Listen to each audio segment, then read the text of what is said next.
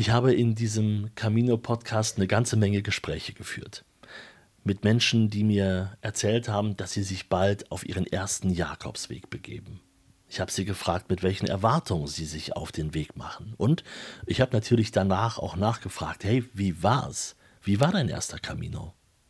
Ich habe mit Menschen gesprochen, die schon einige Male auf dem Jakobsweg waren und ich habe mit Menschen gesprochen, bei denen das Leben nach dem Weg nicht mehr so war, wie es vorher war. Also gelinde gesagt, es gibt sogar einige, da war wirklich alles anders.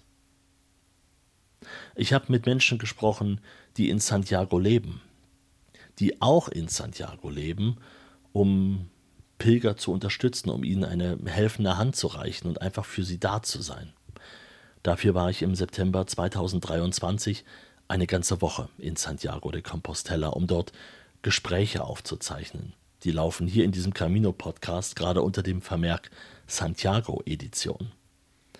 Und mit unserem heutigen Gast wollte ich mich eigentlich auch in Santiago treffen. Aber dabei habe ich eins übersehen. Er hat einige Jahre in Santiago gelebt, aber inzwischen tut er das nicht mehr. Gut, so gab es also eine Zusammenkunft per Videoschalte. Kurios, dass nur gerade ich in Santiago saß und mein Gast in Deutschland. Sonst ist es ja eher in der Regel andersrum.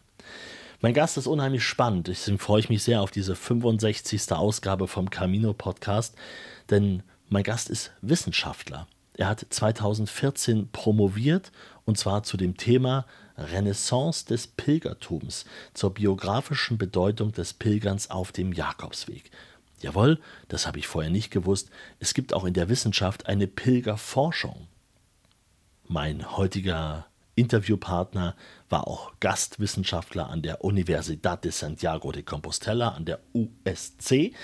Und wird von dieser Zeit und von all dem, was er erforscht hat rund ums Thema Pilgern, und das ist eine ganze Menge, und das ist verdammt spannend, davon wird er uns heute erzählen.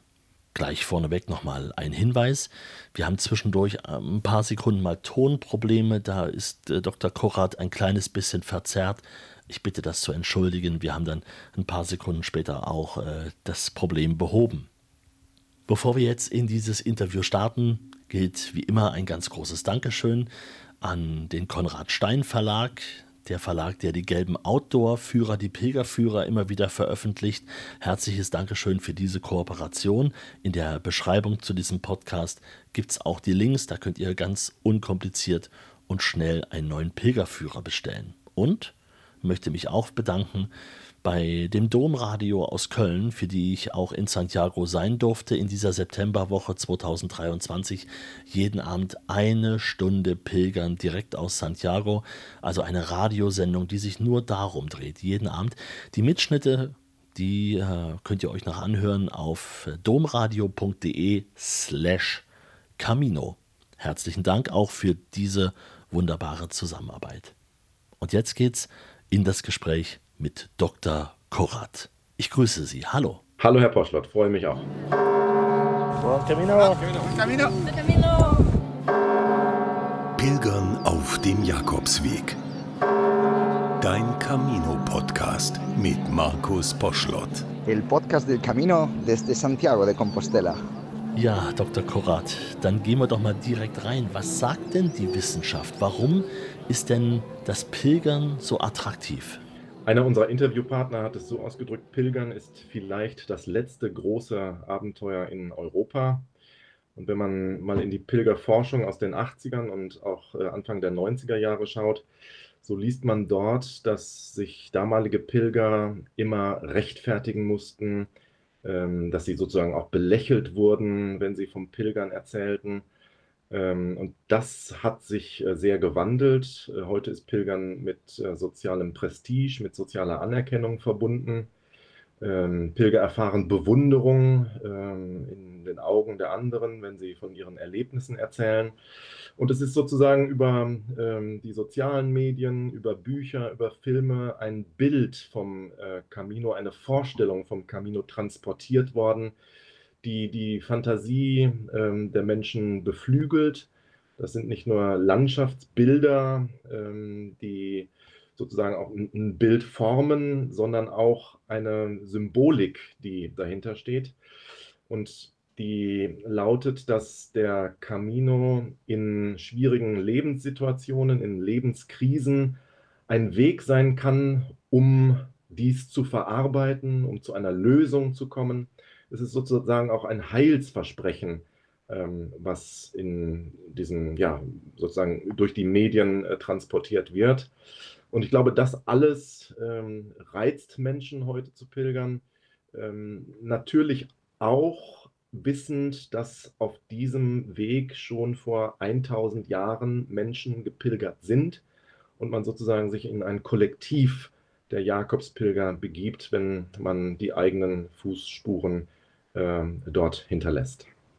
Das haben Sie in Ihrer Forschung herausgefunden. Wie ist es aber bei Ihnen persönlich? Wie ist Ihre Geschichte? Wie kamen Sie zum Pilgern? Ich bin 2008 äh, mit 27 Jahren zum ersten Mal gepilgert in einer Situation, die sich dann später auch ähm, als Typus in äh, den Interviews äh, herauskristallisiert hat. Konnte ich natürlich damals nicht wissen. Ich bin direkt nach dem Studium gepilgert. Mhm.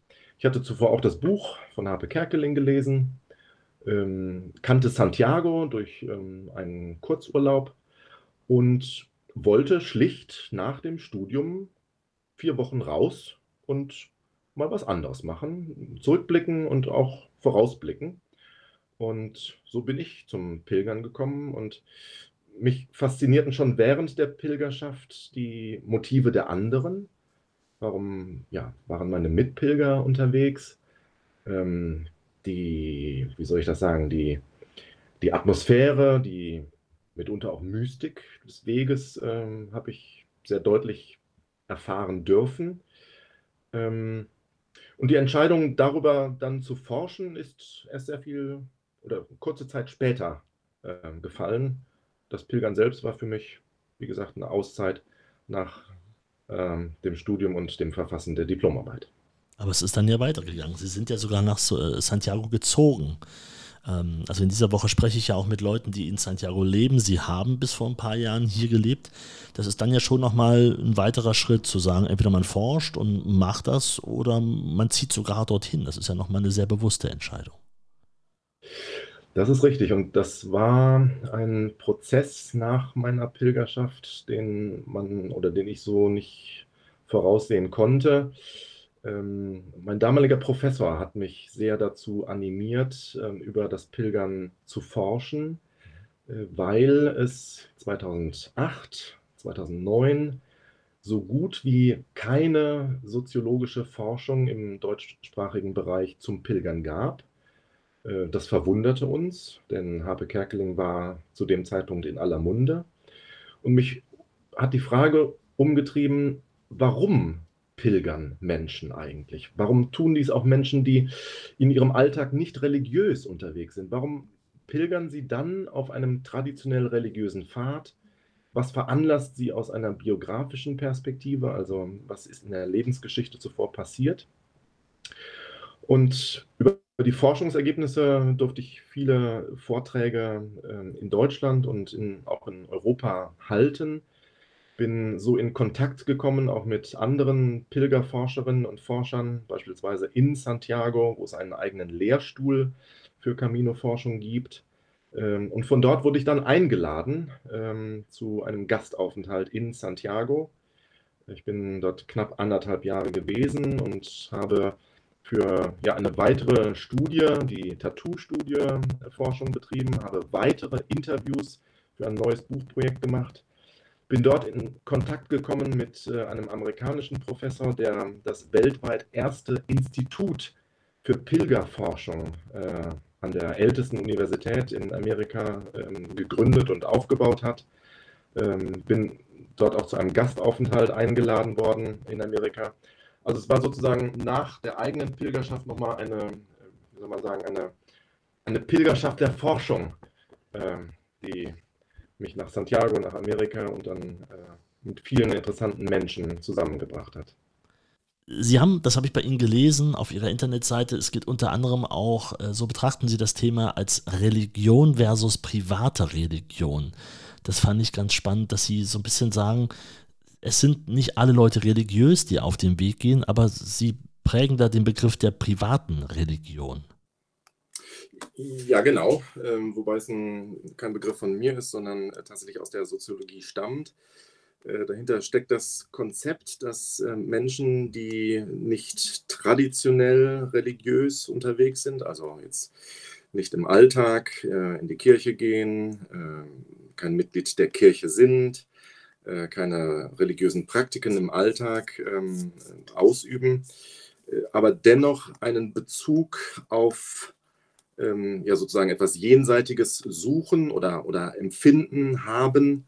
Und das konnte ich in den Interviews sehr deutlich feststellen. Es gibt auf der einen Seite diejenigen, die tatsächlich aus religiösen, traditionell religiösen Gründen unterwegs sind, für die ähm, die Beichte in der Kathedrale sehr wichtig ist ähm, und die sozusagen die katholischen Rituale und dann gibt es auf der anderen Seite eine große Gruppe von äh, Pilgern, die äh, sozusagen den, den Camino ähm, oder auch das Universum oder andere mystische äh, Kräfte bemühen. Und ähm, das ist etwas, was äh, interessant ist, dass Menschen auf dem Camino unterwegs sind, die im Alltag keine äh, Religion praktizieren, aber ähm, sich sozusagen auch dort auf dem Weg ähm, auf mystische, ähm, auf religiöse Kräfte beziehen. Das heißt, sie machen sich eine eigene Religion sozusagen. Genau, sie, sie basteln sich sozusagen aus verschiedenen sinnstiftenden Deutungsangeboten ihr, ihr eigenes ähm, Weltbild zusammen. Äh, sie nehmen Anleihen aus der Esoterik, aus dem Buddhismus, ähm, aus äh, der Lyrik der Popmusik. Äh, sie hören Deutungen von anderen Pilgern und kreieren sozusagen ihre eigene äh, Vorstellung von das, was traditionelle äh, Katholiken als, äh, als Gott oder als das Göttliche äh, beschreiben würden. Und interessant ist, dass ähm, diese Menschen mit einer privaten Religion ähm, ja keine Instanz haben, die ihnen sagt, so wie du denkst, so wie du glaubst, ist das auch richtig. Aber sie treffen auf dem Camino andere, die ähnliche Weltbilder haben und ratifizieren sozusagen äh, ihre äh, private Religion auf dem Camino. Wir denken an der Stelle an den Song Imagine von John Lennon zum Beispiel.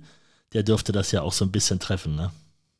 Ja, äh, ist ja auch interessant, dass viele Pilger unterwegs solche Lieder hören oder dass man am Camino Sinnsprüche in den Gästebüchern liest. Oder ich erinnere mich an einen Spruch, man könnte sagen, eine Lebensweisheit von Rainer Maria Rilke, die in einen Baum geritzt ist. Ähm, und das ist das, was diese Pilger mitnehmen. Für andere sind es äh, Bibelsprüche äh, und für diese Gruppe von Pilgern sind es eben diese ähm, Weisheiten des Lebens. Ich erinnere mich, dass äh, auf Mülltonnen auf den letzten Kilometern vor Santiago, da sind so diese großen blauen Müllcontainer aufgestellt und da waren mit weißem Edding Schriftzüge von Imagine, also jeweils eine Textzeile und von Mülleimer zu Mülleimer kam man eine Textzeile weiter. Imagine There is no Heaven und so weiter. Also das war auch sehr spannend, aber das trifft ja genau das, was sie, was sie auch beschreiben. Und äh, dann finde ich es auch sehr schön, dass sie ähm, abseits von der Religion auch ein Satz, den, den hat, der hat sich bei mir so eingeprägt. Äh, Pilger erfahren eine Lebenswelt, die ihrem gewohnten Alltag in jeglicher Hinsicht diametral entgegensteht. Jetzt kam der Gedanke, dass das ja Bungee Jumping zum Beispiel auch macht, aber wir pilgern lieber, als dass wir jetzt ähm, als dass wir das jetzt machen würden, also sowas wie Bungee Jumping zum Beispiel. Warum ist das so? Warum bemühen wir uns da genau an dem Gegenteil von dem, was wir sonst 340 Tage im Jahr haben? Ja. Im Vergleich zum Bungee Jumping könnte man vielleicht sagen, beim Pilgern fällt man nicht so tief. ja. Und man ist auch nicht so schnell am Ziel. Ja, ja, ja. ähm, und in der Tat, wenn man sich mal anschaut, wie unser modernes Leben gestaltet ist und das vergleicht mit dem Pilgern, so erkennt man, ich nenne es mal bipolare Gegensätze. Also ne, nehmen wir uns so ein, so ein, paar Merkmale des Alltags mal vor. Wir unterscheiden uns von anderen Menschen vor allen Dingen durch Kleidungsunterschiede. Wir bewegen uns in der Regel motorisiert fort. Wir leben in einer ähm, mitunter üppig ausgestatteten Wohnung. Ähm, wir orientieren und leben in Gewohntem. Wir haben eine sehr komplexe Tages- und Wochenstruktur. Wir sind durch Familie, Beruf in ständiger Kommunikation. Technik prägt unseren Alltag. Und wenn man in der Stadt unterwegs ist und auf fremde Menschen trifft, dann kann man sozusagen auch das Wort der Anonymität äh, bemühen. Und das ist beim Pilgern grundsätzlich anders. Man kann das Gegenüber nicht anhand der Kleidung unterscheiden. Können sozusagen von einer uniformierten Kleidung beim Pilgern sprechen. Wir bewegen uns nicht motorisiert fort, sondern mit unserem Körper.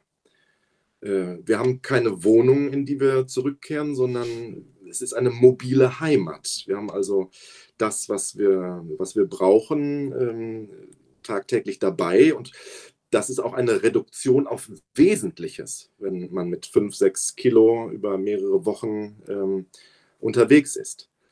Und wir sind unterwegs in der freien Natur. Das heißt, wir ziehen uns nicht zurück ähm, in, ins Auto, in die Wohnung oder stellen uns unter einen Regenschirm oder eine Bushaltestelle, sondern wir sind der Natur und den Naturgewalten äh, tagtäglich ausgesetzt beim Pilgern.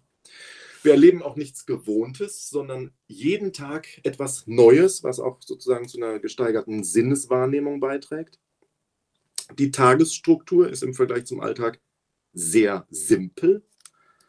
Also, ne, der Rhythmus des Pilgerns äh, ist äh, sehr monoton. Ähm, damit auch einhergehend eine geringe Bedeutung von Zeit beim Pilgern. Zu Hause ist Zeit ein kostbares Gut, beim, beim Pilgern äh, eigentlich überhaupt nicht. Wir schweigen sehr viel und befinden uns auch sehr in, in Ruhe.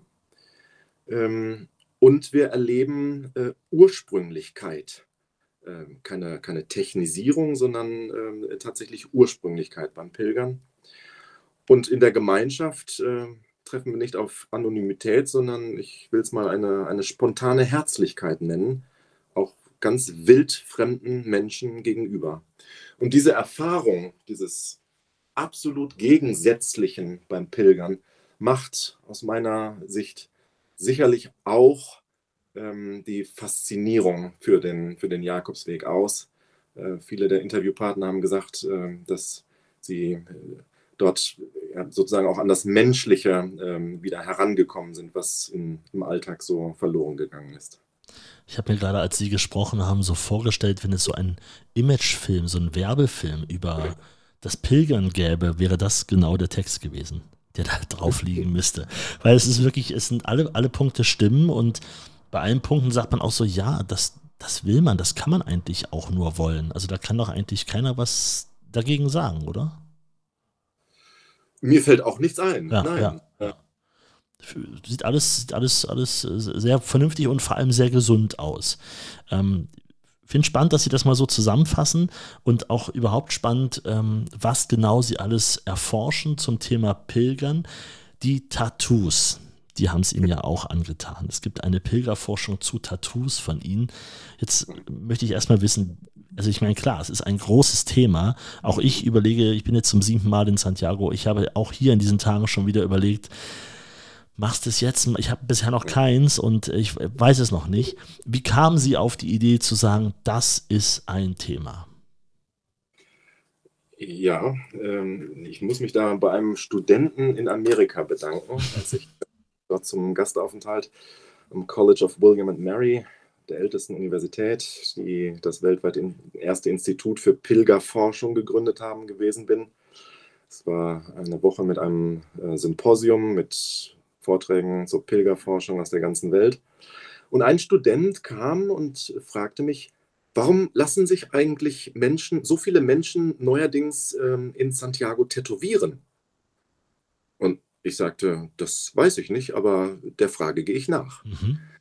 Und das haben wir dann gemacht. Äh, wir haben in einem Tattoo-Studio, in dem ältesten Tattoo-Studio in Santiago, Fragebögen in mehreren Sprachen ausgelegt und haben erforscht, äh, ja, was sind das für Menschen? Ähm, Ähm, und warum lassen Sie sich tätowieren und mit was lassen Sie sich eigentlich tätowieren?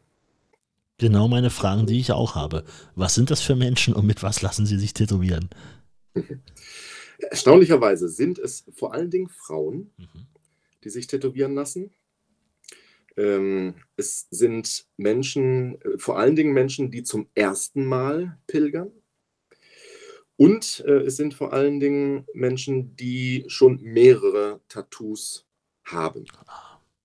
Ähm, und, äh, das muss man auch sagen, es sind Menschen, die nicht alleine gestartet sind auf dem Camino. Also die mit anderen äh, den Weg begonnen haben. Mhm. Ähm, und auch äh, faszinierend, wir, wir sprachen ja vorhin über die, über die Typen des Pilgerns, also was waren die biografischen Auslöser zum Pilgern. Das haben wir ähm, in dem Fragebogen auch ähm, kategorisiert und wollten erfragen, was ist im Leben der Pilger, der, der Pilger, die sich tätowieren lassen, äh, vorher passiert. Und man kann feststellen, dass ähm, über 70 Prozent der Pilger, die sich tätowieren lassen, auch einen biografischen Auslöser für ihre Pilgerschaft hatten, was darauf hindeutet, dass mit dem Tattoo ähm, auch ja, sozusagen eine biografische Bedeutung ähm, einhergeht. Das heißt, wie eine Art Zeugnis am Ende. Ich, ich habe es wirklich gemacht, ich war wirklich da, das ist meine ständige Erinnerung daran. Genau, ein Pilger ähm, schrieb in dem Fragebogen, This trip is very meaningful to me. Mhm. I don't want to forget it. Und es fügt sich sozusagen auch in die Tradition von Pilgertattoos. Ähm, was viele vielleicht ähm, nicht so präsent haben, ist, dass Pilgertattoos ähm, schon im 16. Jahrhundert in Jerusalem nachgewiesen wurden. Ach was. Ähm, es gibt sogar heute noch eine Familie in Jerusalem, die mit traditionellen äh, Geräten diese Tattoos macht. Also es ist nachweisbar seit dem 16. Jahrhundert. Ähm, und zwar einmal als Zeugnis, als Beleg dafür, dass man tatsächlich dort gewesen ist. Ähm, man kann nachweisen, dass sich die Pilger des 16., 17. Jahrhunderts etc. vor allen Dingen den Unterarm haben tätowieren lassen äh, und dort dann die Grabeskirche und die Umgebung äh, tätowiert wurde, sodass man zu Hause, heute wird man das Handy zücken und Ja. Fotos zeigen und Ja. damals machte man den, den Unterarm auf und äh, zeigte dann äh, die Grabeskirche und erzählte darum die Geschichten. Ja, das ist einmal das Zeugnis für, für zu Hause und gleichzeitig auch als ähm, Zeichen der oder äh, für die eigene Sicherheit auf dem Rückweg, dass man bei der Überquerung von, von Landesgrenzen sich ausweisen konnte äh, als Pilger. Das war, ähm, waren die Motive aus, dem, aus der frühen Neuzeit. Und das scheint sich heute übertragen zu haben. Man will Menschen zu Hause die Geschichte vom Pilgern erzählen.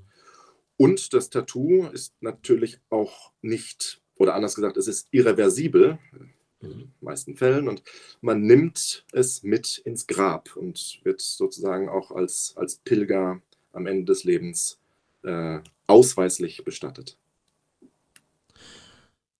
Lässt man sich so ein Tattoo vielleicht auch stechen, um angesprochen zu werden? Darauf deuten zumindest die Körperstellen hin, an denen sich äh, Pilger ähm, heute am meisten tätowieren lassen. Es ist der Unterarm und es ist der Knöchel. Aha. Und wenn wir jetzt mal an die Sommermonate denken, sind das die beiden Körperstellen, an denen ähm, die Tattoos für andere sichtbar werden. Und sicher viele fragen, was ist das für eine Muschel oder was heißt Buen Camino oder warum steht da das Jahr 2023? Also könnte schon auch ein, ein Grund sein. Jetzt wissen wir, wo die Menschen sich tätowieren lassen. Wir wissen auch warum. Was? Das würde ich gerne noch wissen. Gibt es so eine Art Hitparade, so eine Top 3? Also ich kann mir vorstellen, die Jakobsmuschel ist wahrscheinlich äh, auch mit dabei, habe ich zumindest schon sehr häufig gesehen. Aber Sie wissen das besser. Genau, ähm, es sind knapp zwei Drittel, die die Jakobsmuschel äh, sich tätowieren lassen. Ähm, dann sind es Naturdarstellungen. ähm, das Kreuz, das Santiago-Kreuz. Ähm, wenn Sie jetzt nach, nach, Top 4 und äh, Top 5 fragen, dann wäre es der Pilgerpfeil, der gelbe Pilgerpfeil. Ja. Und auch äh, Silhouetten von, von Pilgern. Und ergänzend dazu lassen sich ungefähr ein Fünftel zusätzlich noch einen Text tätowieren. Also Buen Camino, mhm. Ultreya, das Datum oder das Jahr der Ankunft. Ähm, das ist die Antwort darauf, was lassen sich die Pilger tätowieren.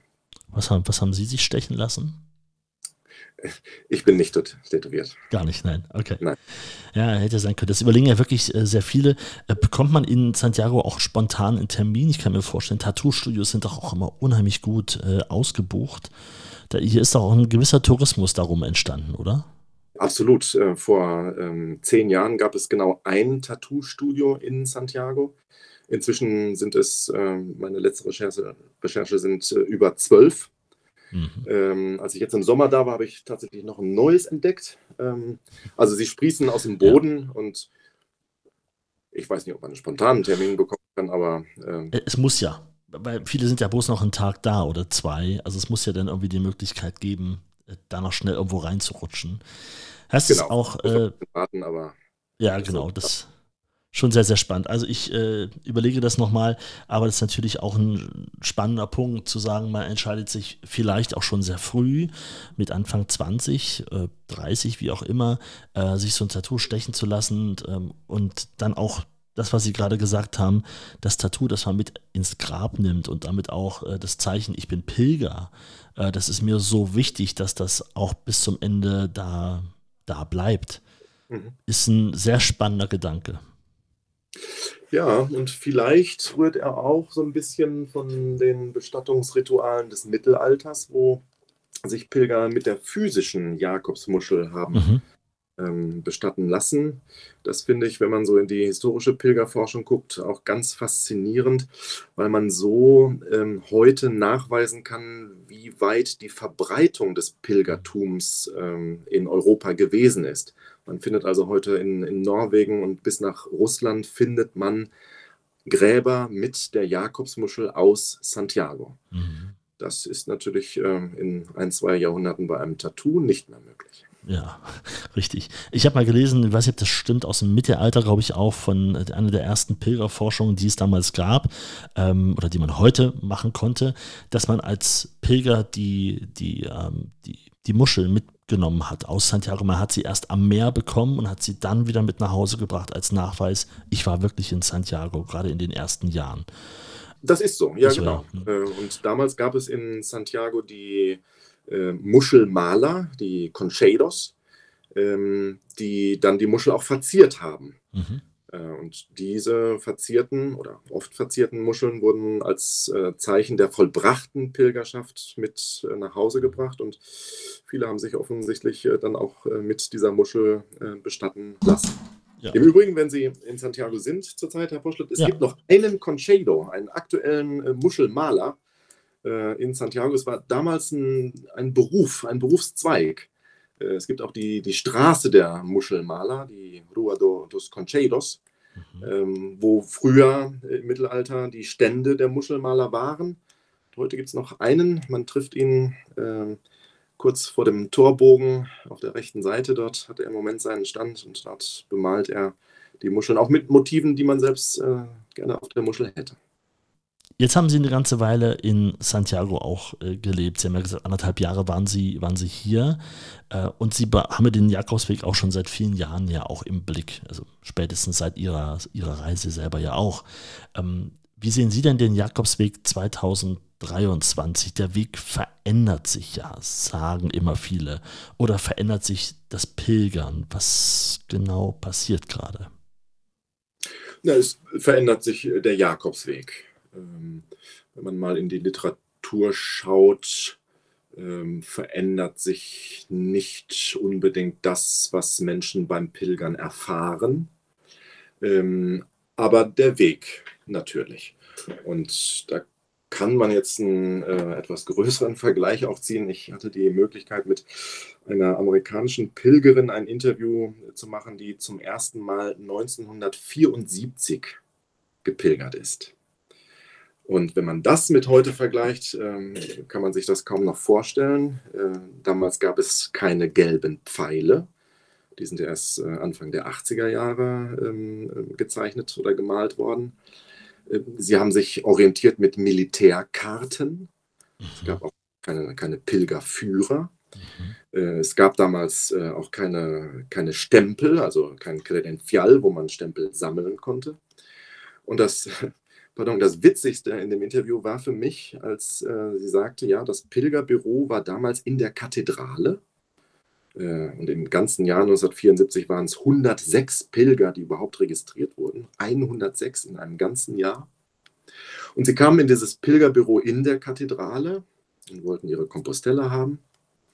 Und dann wurden sie gefragt, zeigt mal eure Schuhe. Und das war, für, ah. das war dann der Nachweis, dass sie tatsächlich gepilgert sind. Also heute muss es nachgewiesen werden durch die Stempel, damals mhm. durch die abgelaufenen Schuhe. Ähm, und seitdem hat sich natürlich äh, extrem viel getan. Ähm, der berühmte Pfarrer ähm, Balinja hat die gelben Pfeile gemalt. Es ist eine Infrastruktur entstanden. Ähm, Dörfer, die verlassen waren, sind heute wieder belebt.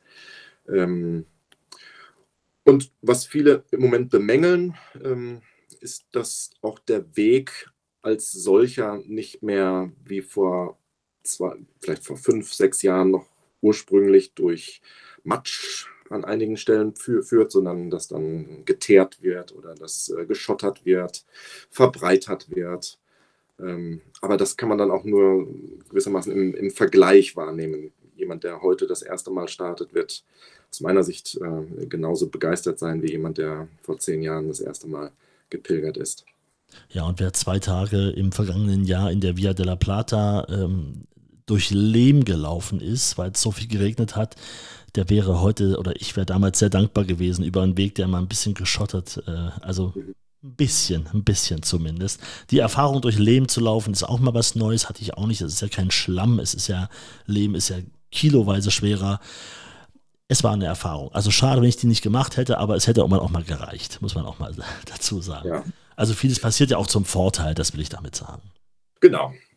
Die interessanteste Veränderung finde ich eigentlich, dass äh, sich im Vergleich der Geschlechter etwas getan hat. Äh, und das letzte Jahr ist das erste Jahr in der Geschichte des Weges, Weges gewesen, wo mehr Frauen gepilgert sind als Männer. Auch ein sehr, sehr spannender Punkt. Da waren die Männer ja immer, immer deutlich drüber und es hat sich dann mit einmal gedreht. Was meinen Sie, woran liegt das? Na, mit einem Mal nicht unbedingt. Wenn man in die Statistik schaut, so hat sich das über die Jahre hinweg angeglichen und im letzten Jahr waren dann die Frauen in der, in der Mehrheit. Ich vermute, es hat viel äh, damit zu tun, dass äh, ein Gefühl von Sicherheit ähm, äh, transportiert wird durch Bücher, durch, ähm, durch Medien, ähm, weil in den Interviews, die wir vor, ja, vor zehn Jahren und mehr geführt haben, haben schon Frauen auch gesagt, ich hatte am Anfang gewisse Angst, alleine auf den Jakobsweg zu gehen. Und ich glaube, dass sich das durch mündliche Berichte durch, durch Medien ähm, auch transportiert hat, dass der Camino ein sicherer Weg ist. Ähm, genau, und es gibt aber sicherlich viele andere Gründe, die in der Pilgerforschung, in der künftigen Pilgerforschung untersucht werden sollten. So, jetzt würde ich gerne von Ihnen mal noch ein bisschen was wissen als Santiago-Kenner. Ich nehme jetzt diesen Podcast heute hier in Santiago auf, äh, sitze hier in der Nähe von der Kathedrale nicht weit weg, muss aber gestehen, dass ich mich tatsächlich sehr oft im Rahmen der Altstadt ähm, aufgehalten habe und äh, mich dort auch immer noch verlaufe. Also ich komme sonst klar, orientierungstechnisch, aber äh, auch heute habe ich wieder das Café Paradiso gesucht und war wieder in der falschen, äh, in der falschen Straße und das passiert mir wirklich oft in Santiago. Sie sind hier Kenner, Sie haben auf Ihrer Website zum Beispiel auch ein paar Tipps veröffentlicht, die jetzt nicht in jedem Reiseführer stehen und so ein bisschen versehen mit der Frage, na, kennen Sie sich aus in Santiago? Und dann kommen so ein paar Punkte, die Sie da aufführen. Das sind ja spannende Sachen, vielleicht können wir ein paar mal rausgreifen. Das mit der schmalsten Gasse zum Beispiel, das fand ich mhm. sehr interessant. Mhm, mh. Sie ist im oberen Teil der Altstadt äh, und verbindet die Rua Nova mit der Rua do Vilar. Es passen keine zwei Menschen nebeneinander durch diese Gasse. Es sind knapp 60 Fußschritte. Und die Kompostellaner, aus meiner Sicht ein lustiges Völkchen, haben dort äh, das äh, Ritual, die Tradition. Man stellt sich an den Anfang dieser schmalen Gasse und muss einen Wunsch äußern, laut oder leise. Und dann muss man diese Gasse bis zum Schluss durchgehen.